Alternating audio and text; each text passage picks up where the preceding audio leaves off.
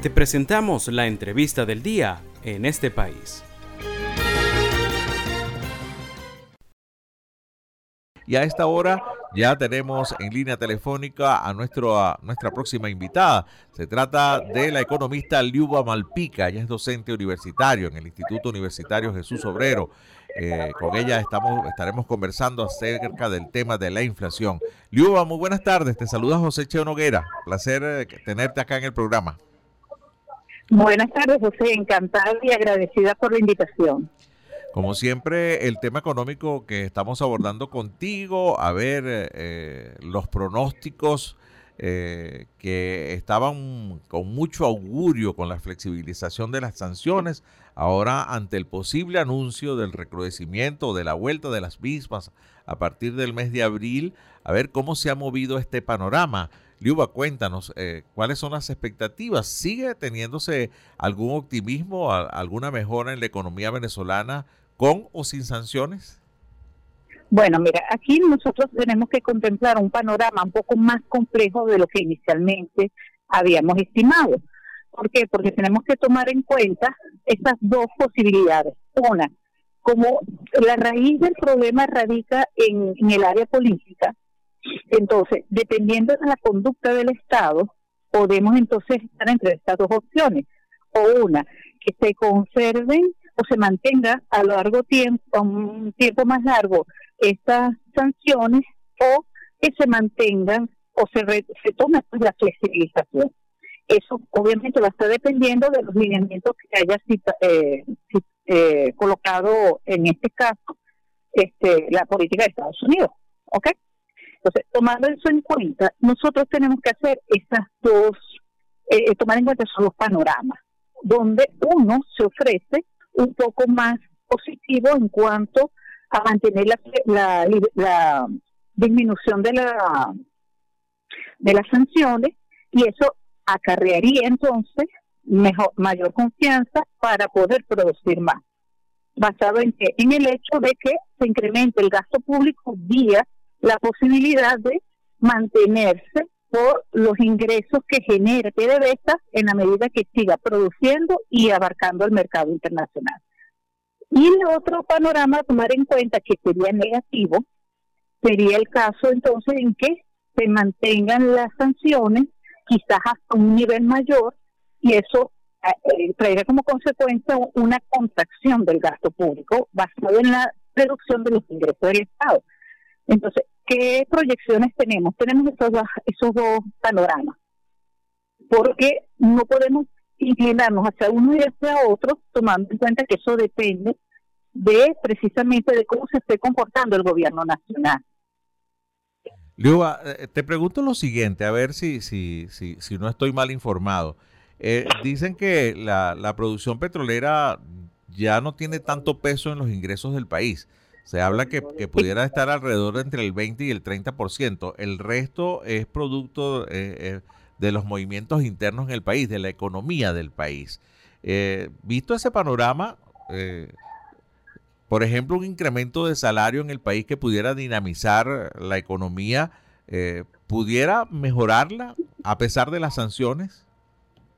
Ok, mira, desde el punto de vista del gobierno eso no es factible. ¿Por qué? Porque ellos dependen ciertamente de estos ingresos basados en la producción petrolera, que para nadie es un secreto que está muy por debajo de lo que pudiera haber o lo que fue hace años, basado en que en la falta de, inversión, más allá del hecho de las sanciones. O sea, esto era un proceso que ya venía desde hace tiempo precisamente producto de esa, esa falta de inversión que ha tenido pues el punto final con lo de las sanciones, ciertamente, pero inicia es como una falta de, inversión, ¿ok? Y eso ha traído como consecuencia pues que se haya disminuido la capacidad productiva de venta, al punto tal que ya nosotros, nuestro principal comprador, que pagaba de paso en efectivo y de manera inmediata, en Estados Unidos, esto también ha generado un impacto negativo basado en que en el hecho de que eh, esas confrontaciones desde el ámbito político que se han suscitado pues ha disminuido esa relación y por ende pues ya no tenemos los mismos ingresos en efectivo, o sea, de manera inmediata que antes teníamos. Entonces, eso dificulta lo que sería el aumento del salario basado en qué o por qué. La mayoría de las personas se preguntan, pero ¿por qué? Todos los gastos que ejecuta el Estado deben estar expresados y contemplados en lo que nosotros conocemos como el presupuesto nacional. Allí debe estar o, debería hacerse unas estimaciones de cuántos serían nuestros ingresos y en función de estos ingresos, los gastos. Todo esto está regulado por un marco legal que establece pues una serie de, lineamientos para esta actividad. Entonces, en la medida en que eh, el, la empresa privada, la empresa petrolera no ha tenido suficientes ingresos por los bajos niveles de producción, pues ciertamente eso es lo que sustenta la economía desde el punto de vista del gobierno, la economía nacional. ¿Qué ha traído esto como consecuencia?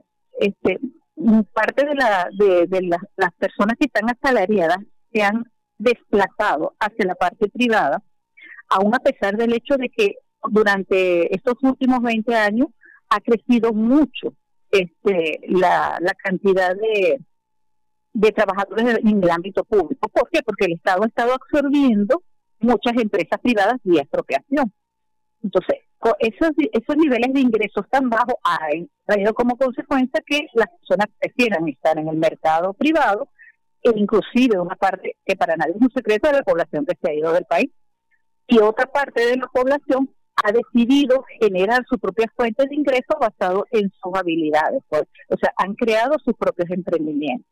Y eso es lo que ha permitido que se esté oxigenando un poco la economía, claro, a una velocidad mucho más lenta de lo que pudiera ser si el Estado estuviese alineado con respecto a los derechos de propiedad.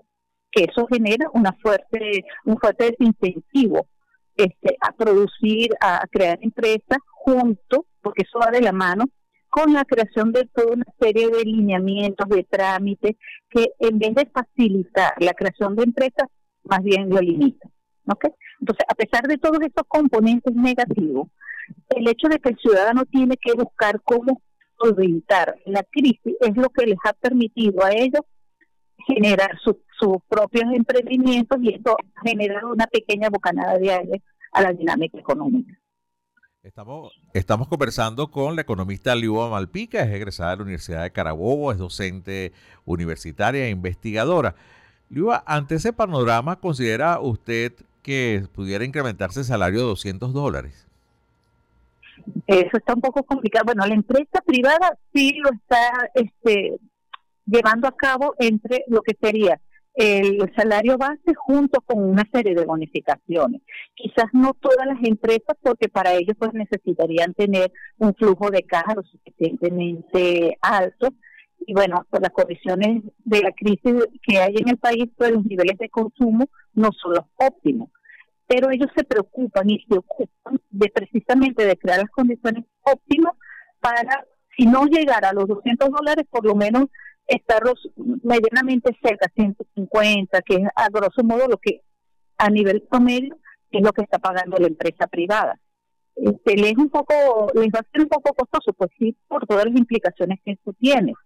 Pero este, si esto le garantiza tener el personal este, de verdad que necesita para su proceso productivo y mantener el mercado que hasta este momento han logrado hacer, pues yo creo que es, un, es algo que es viable que se haga.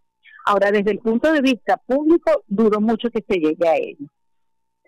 Sí, claro, por, eso decía, por el panorama que, que, usted estaba anunciando ahí de los ingresos y bueno, de, y de la recaudación, que ahora eh, va a entrar una buena cantidad de dinero a, través del CENIA con la declaración del impuesto sobre la renta ahora hasta el 31 de marzo, ¿no? Pero eso, eso es lo que mucha gente dice y sobre todo que esos 200 dólares o la cantidad que se pague eh, en la mayoría de los casos, quizás un 30% es, es salario y el resto por ciento son, son bonificaciones, ¿no? Porque así también lo está haciendo el sector privado, de esa misma manera. Así, así que, la, entonces con, con, las sanciones bajaría un poco los pronósticos de crecimiento, evidentemente, y también la inflación bajaría, ¿no? porque al haber menos consumo, menos dinero, eh, también pudieran los números bajar un poco las perspectivas que se habían hecho a finales de año. Sí, sí, porque eso está relacionado los, los niveles de precios en función precisamente de la demanda. y si los niveles de consumo no son lo suficientemente altos, pues entonces los precios permanecen, eh, van creciendo progresivamente, sí, pero a una tasa menor que eh, años anteriores. Pues. Es por eso que nosotros hemos estado observando un decrecimiento en la tasa de inflación. No es producido por los altos niveles de, o porque se haya incrementado mucho los niveles de producción, que sería lo ideal, sino que por el otro puede haber un pequeño componente que sí, que ciertamente ha incrementado los niveles de producción, pero no a un nivel que permita este, reducir los precios por esa vía, sino que lo que ha generado la, la este, que los precios no crezcan tanto es precisamente el hecho de que los niveles de consumo no lo ha permitido. Y se, está, y se están generando una buena cantidad de ofertas para la gente tratar de tener algún flujo de caja, ¿no? que, eh, que es lo que estamos observando en la mayoría de los comercios e industrias del país. ¿no? E inclusive si pagas en una moneda dura, en este caso como el dólar, pues e inclusive te ofrecen descuentos. Pues. Bueno, te agradezco mucho este contacto, Luis. Me quedaron muchas cosas con preguntar. Por ejemplo, la, la, solicitud de eliminar el impuesto a las grandes transacciones financieras, eh, el pago, por supuesto, en, moneda extranjera. Eh, y todas estas cosas, bueno, pero lamentablemente el tiempo no nos permite conversar un poco más. Así que le agradezco mucho este contacto, como siempre, por acá en este país. Agradecida por la invitación y bueno, pero en otra oportunidad.